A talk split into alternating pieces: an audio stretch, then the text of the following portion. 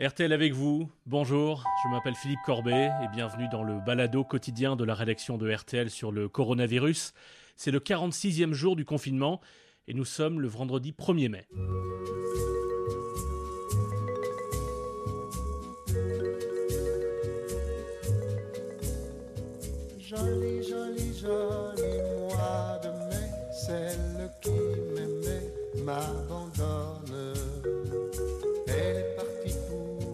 Longtemps, chercher ailleurs son printemps. Joli, joli, joli mois de mai.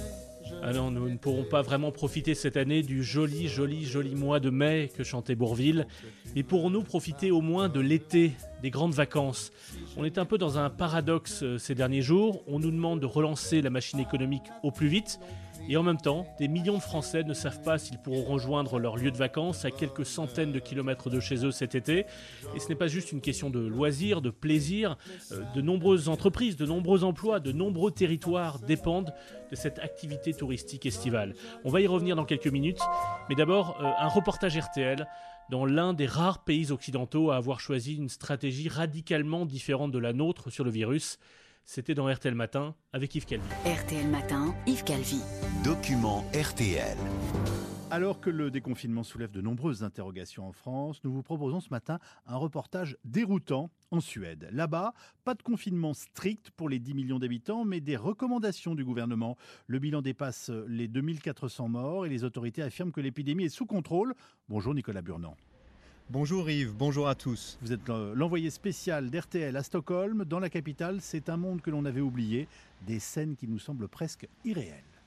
Oui, dans les rues de la capitale, il y a ces parents qui tiennent la main de leurs enfants sur le chemin de l'école. Ces bus remplis de passagers, rares sont ceux qui portent des masques. Dans les parcs, les adolescents se prennent en photo sous les cerisiers en fleurs, les terrasses remplies comme si de rien n'était.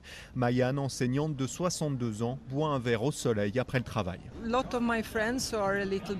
Beaucoup de mes amis ne sortent pas, ils ont peur. Je m'ennuie donc beaucoup. Je n'ai pas peur, mais je prends mes précautions. Nous gardons une distance lorsque nous sommes proches. J'aime ma routine. Si je ne pouvais pas profiter de mon temps libre comme aujourd'hui, je deviendrais folle. Nous avons de la chance ici. Nous avons une belle vie. Assise à bonne distance, son amie Karina est consciente que la situation sanitaire est grave. Je suis inquiète pour l'avenir. Nous n'avons pas de médicaments contre ce virus. Mais j'essaie d'écouter les autorités, de faire ce qu'elles disent de faire. J'espère que nous pourrons passer à travers cela sans que trop de personnes aient à mourir. Les commerces et les bars restent ouverts, mais derrière le comptoir, Nadia, serveuse, a changé sa manière de travailler. Nous ne faisons que du service à table. Plus de boissons ou de nourriture au comptoir, ce qui évite une longue queue. Nous avons des gants pour transporter les plats, du désinfectant pour les tables. Nous espérons que c'est suffisant. Dans les restaurants, la fréquentation est en baisse. Les Suédois sortent moins que d'habitude et le nombre de tables a été réduit pour respecter la distanciation sociale. Si vous regardez la terrasse, avant elle était remplie à 100%, maintenant c'est 30%. C'est le maximum que l'on puisse faire, explique Andrea, directeur d'un restaurant. Nous avons dû couper 40% de nos effectifs, mais cela serait pire de tout arrêter, pire que le virus. Dans le pays, seuls les rassemblements qui dépassent 50 personnes sont interdits. Les plus vulnérables sont invités à rester chez eux. Le télétravail encouragé. Perron, employé de banque, est un jour sur deux à la maison. Je ne sais pas quelle méthode est la meilleure. C'est celle que nous avons choisie. J'ai une grande confiance dans le gouvernement qui délègue ses décisions à des autorités compétentes. Ce n'est pas une décision politique comme en France ou aux États-Unis. Et pour combattre le coronavirus, Nicolas, le pays mise sur la confiance de sa population et son civisme. Effectivement, c'est la méthode défendue par l'agence suédoise de santé publique indépendante du pouvoir politique. Une fois par jour, elle tient sa conférence de presse avec euh, ses graphiques et bilans projetés devant des journalistes du monde entier. Anders Wallenstein est épidémiologiste au sein de cette administration. Nous pensons que c'est un bon modèle pour la Suède car la population est habituée à ce type de restrictions volontaires. Quand il vient le temps de se vacciner, nous avons un taux de couverture très haut, plus qu'ailleurs. Si vous fermez tout, vous pouvez avoir des difficultés sociales. Vous connaissez ça en France. La vie est moins dure dans ces conditions. La Suède déplore 188 décès du Covid par million d'habitants. Contre 310 en France, mais cette approche est critiquée par des scientifiques de renom comme Stefan Hansen, il est spécialiste des maladies infectieuses. Nous ne savons pas ce que cela peut donner et quel sera le résultat final. Personne ne sait vraiment ce qu'est l'immunité collective et combien de personnes devront être infectées. Ce qui est sûr, c'est que pour l'atteindre, il y aura beaucoup de morts. C'est une question de vie humaine. Si vous utilisez un modèle de comparaison similaire aux autres pays nordiques, là-bas, il y a moins de morts qu'en Suède. Une pétition euh, signée par 2000 chercheurs suédois demande euh, la mise en place de mesures plus strictes, comme la fermeture euh, temporaire des bars et des restaurants. Situation bien spécifique en Suède, c'est que les personnes âgées dans les maisons de retraite et surtout les immigrés sont davantage touchés par le coronavirus. Oui, il suffit de se rendre en périphérie de Stockholm, à Kista, avec ces tours d'immeubles grisâtres qui ressemblent à beaucoup de banlieues françaises. Ici, les habitants d'origine étrangère représentent 40% des cas de Covid enregistrés.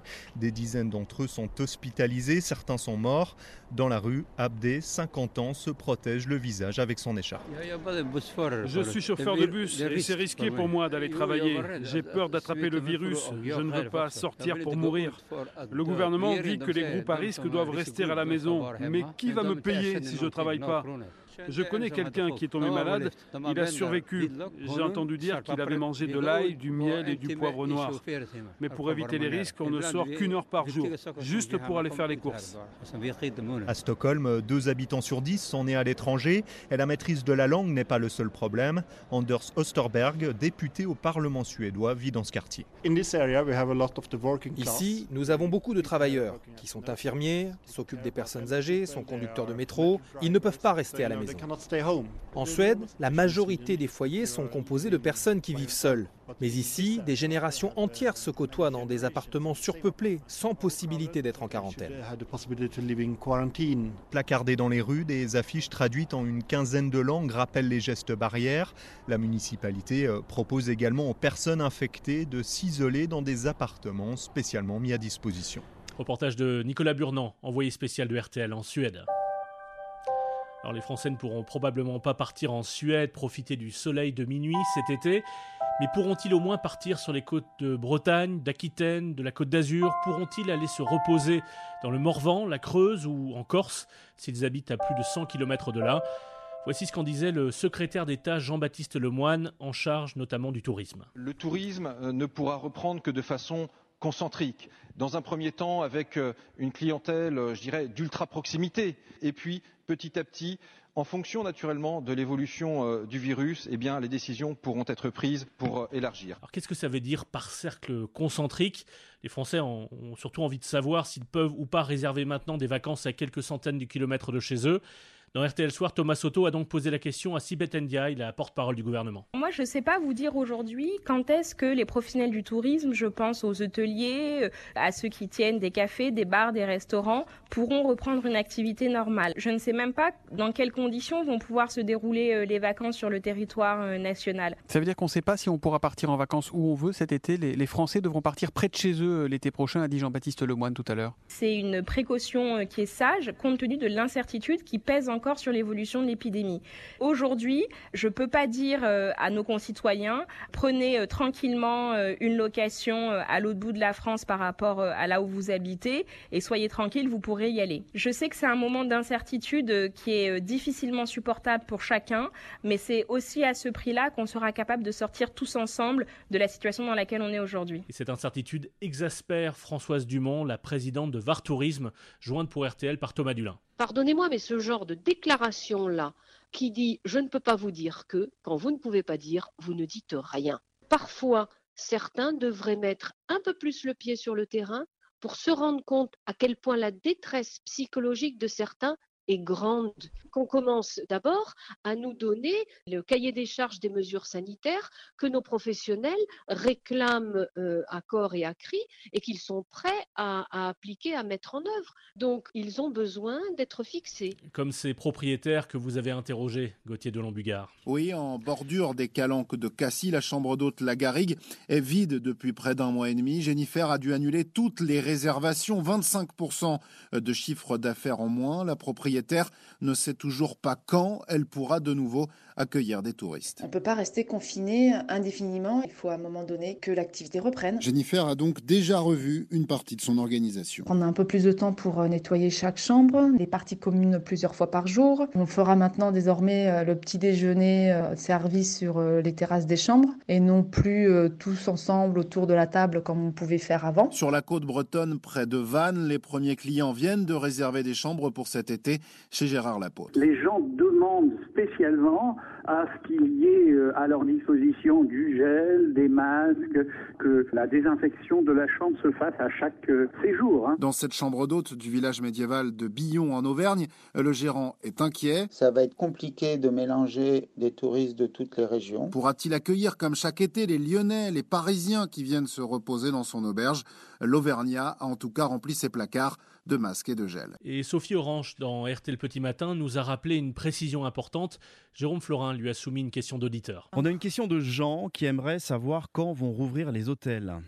En fait, Jean, ce qu'il faut comprendre, c'est que les 18 600 hôtels avaient le droit de rester ouverts. Aucune demande de fermeture administrative n'a été publiée, alors que pour les restaurants, hein, bien sûr, eux ont dû fermer, mais pas les hôtels. Donc, dans les faits, si 90% des hôtels ont fermé, c'est qu'ils n'avaient plus de clients, plus de vacanciers, plus de touristes, plus de séminaires, euh, plus de congrès, plus personne venu de l'étranger. Ils n'ont pas eu le choix en fait, mais d'un point de vue économique.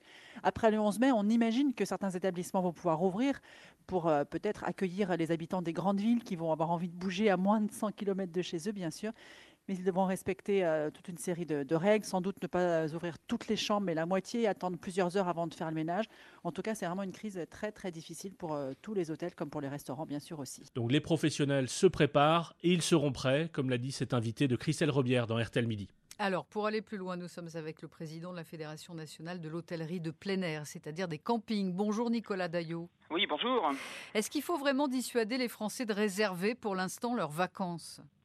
Non, bien entendu. D'ailleurs, bon, aujourd'hui les réservations sont à plat, comme vous le savez, au point mort. Euh, tant qu'on n'a pas de date de réouverture, les Français sont très attentistes. Nous avons bon espoir que le président de la République euh, nous informe lors de la réunion qui est déjà programmée pour fin mai que nous pourrons réouvrir dès début juin. Ça, ça entraînera sans doute euh, un souffle de nouvelles réservations pour beaucoup de monde et notamment évidemment pour les Français. après, il est évident que la position gouvernementale crée un trouble dans l'esprit de nombreux clients, de nouveaux Français. Vous savez que les Français représentent deux tiers de la fréquentation du tourisme en France. Donc pour vous, l'enjeu est vraiment colossal. Respecter une certaine distance sociale dans les campings, ça risque d'être compliqué. Je pense par exemple euh, dans les campings où il y a une piscine. Euh, je pense aux douches en général. Comment faire? Alors je ne suis pas sûr que ce soit très compliqué. D'ailleurs, euh, encore une fois, dans, dans, le cas de l'entretien qu'on a eu avec le président de la République vendredi dernier, il était plutôt confiant sur les hébergements de plein air et sur les activités de plein air en général, puisque comme vous le savez, un camping c'est très vaste, c'est très grand. il y a des allées qui sont larges, il y a beaucoup d'espaces de balade. Les hébergements sont euh, individuels sur leurs emplacements, bien séparés les uns des autres. Alors évidemment, on se pose la question, vous avez tout à fait raison, euh, des euh, espaces collectifs. On pense aux animations, on pense aux piscines. Il est évident que les animations vont avoir un caractère bien différent cette année. certains vont d'ailleurs peut-être tout simplement les annuler, d'autres vont les maintenir sous une forme très différente. On y travaille actuellement pour savoir exactement comment on organise un club enfant ou un concert. Et en ce qui concerne la piscine, en pratique, l'élément aquatique de la piscine, c'est-à-dire l'eau, comme elle est chlorée et euh, que le chlore tue le virus, il se peut que la baignade soit cantonnée vraiment à l'espace euh, liquide et que les plages qui entourent la piscine ne soient pas accessibles exactement de la même manière que d'habitude. Donc, ça ne priverait pas totalement les vacanciers. Pas autour. En tout cas, Thierry est bien décidé à retrouver sa place de camping habituelle. Il a appelé Pascal Pro dans Les auditeurs ont la parole. Bonjour Pascal, euh, bah, comme chaque année, depuis plus de 18 ans, j'irai en Vendée. Voilà de Normandie en Vendée. Eh ben, on espère que vous pourrez surtout aller de Normandie en Vendée, parce que c'est la question, ça ne vous a pas échappé.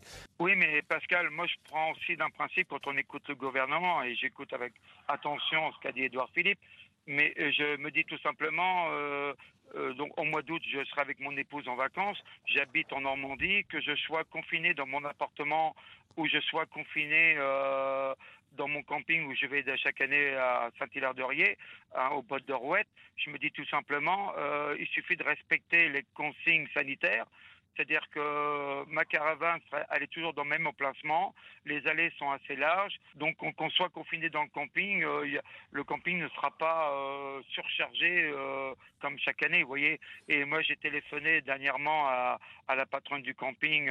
D'habitude, elle peut accueillir 280 personnes. Je pense qu'elle pourra en accueillir que la moitié. Donc, vous, vous avez déjà réservé votre emplacement? Ah oui, je, vais toujours remettre. Je suis comme dans le camping, vous savez, le camping. Euh, le film de Fabien Antoniente. Vous avez les pics. Vous avez, je crois que c'est les pics qui s'appellent Monsieur Pic, euh, Claude Brasseur. Donc, il... c'est pas pic, mais nous, on a toujours le même effacement. C'est le numéro 151. Ça fait 18 ans que je porte le numéro 151. Vous voyez donc, Et euh, donc, si on vous donne le 152, ça va mal aller euh, bah, c'est celui-là de mon fils, donc ça ne nous arrange pas. Hein. Ma, position, elle est un, peu claire. Vous savez, dans ma voiture, on est confiné. Dans le camping, on sera confiné. je suis d'accord avec vous, mais s'il y a un règlement qui vous interdit, c'est ça qui est compliqué. Parce que euh, si vous expliquez aux policiers qui vous arrêtent que vous allez être confiné dans votre caravane et que vous êtes aussi bien à Rouen, j'ai peur qu'ils vous, vous, obligent à faire marche arrière. Vous voyez ce que je veux dire Mais comme c'est en août, euh, on va, c'est quand même dans trois mois. Donc, mai, juin, juillet. Donc, il faut quand même être un peu optimiste, parce qu'autrement, de toute façon, on n'a pas le choix. Non, exactement. Je, partage vos points de vue parce qu'au bout d'un moment, il faut que la France avance quand même. Euh, Vous avez raison. C'est comme ça qu'il faut faire. Espérons que Thierry retrouve bien son emplacement habituel, comme Monsieur Pic, Claude Brasseur, dans le camping. Apéro Qu'est-ce qu'on est bien là, maman hein? Les flots bleus, hein? c'est quand même une merveille.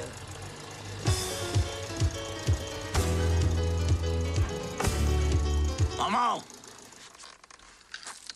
Je crois que ça va être encore une année compliquée. À lundi pour un nouvel épisode de RTL avec vous, au Laker.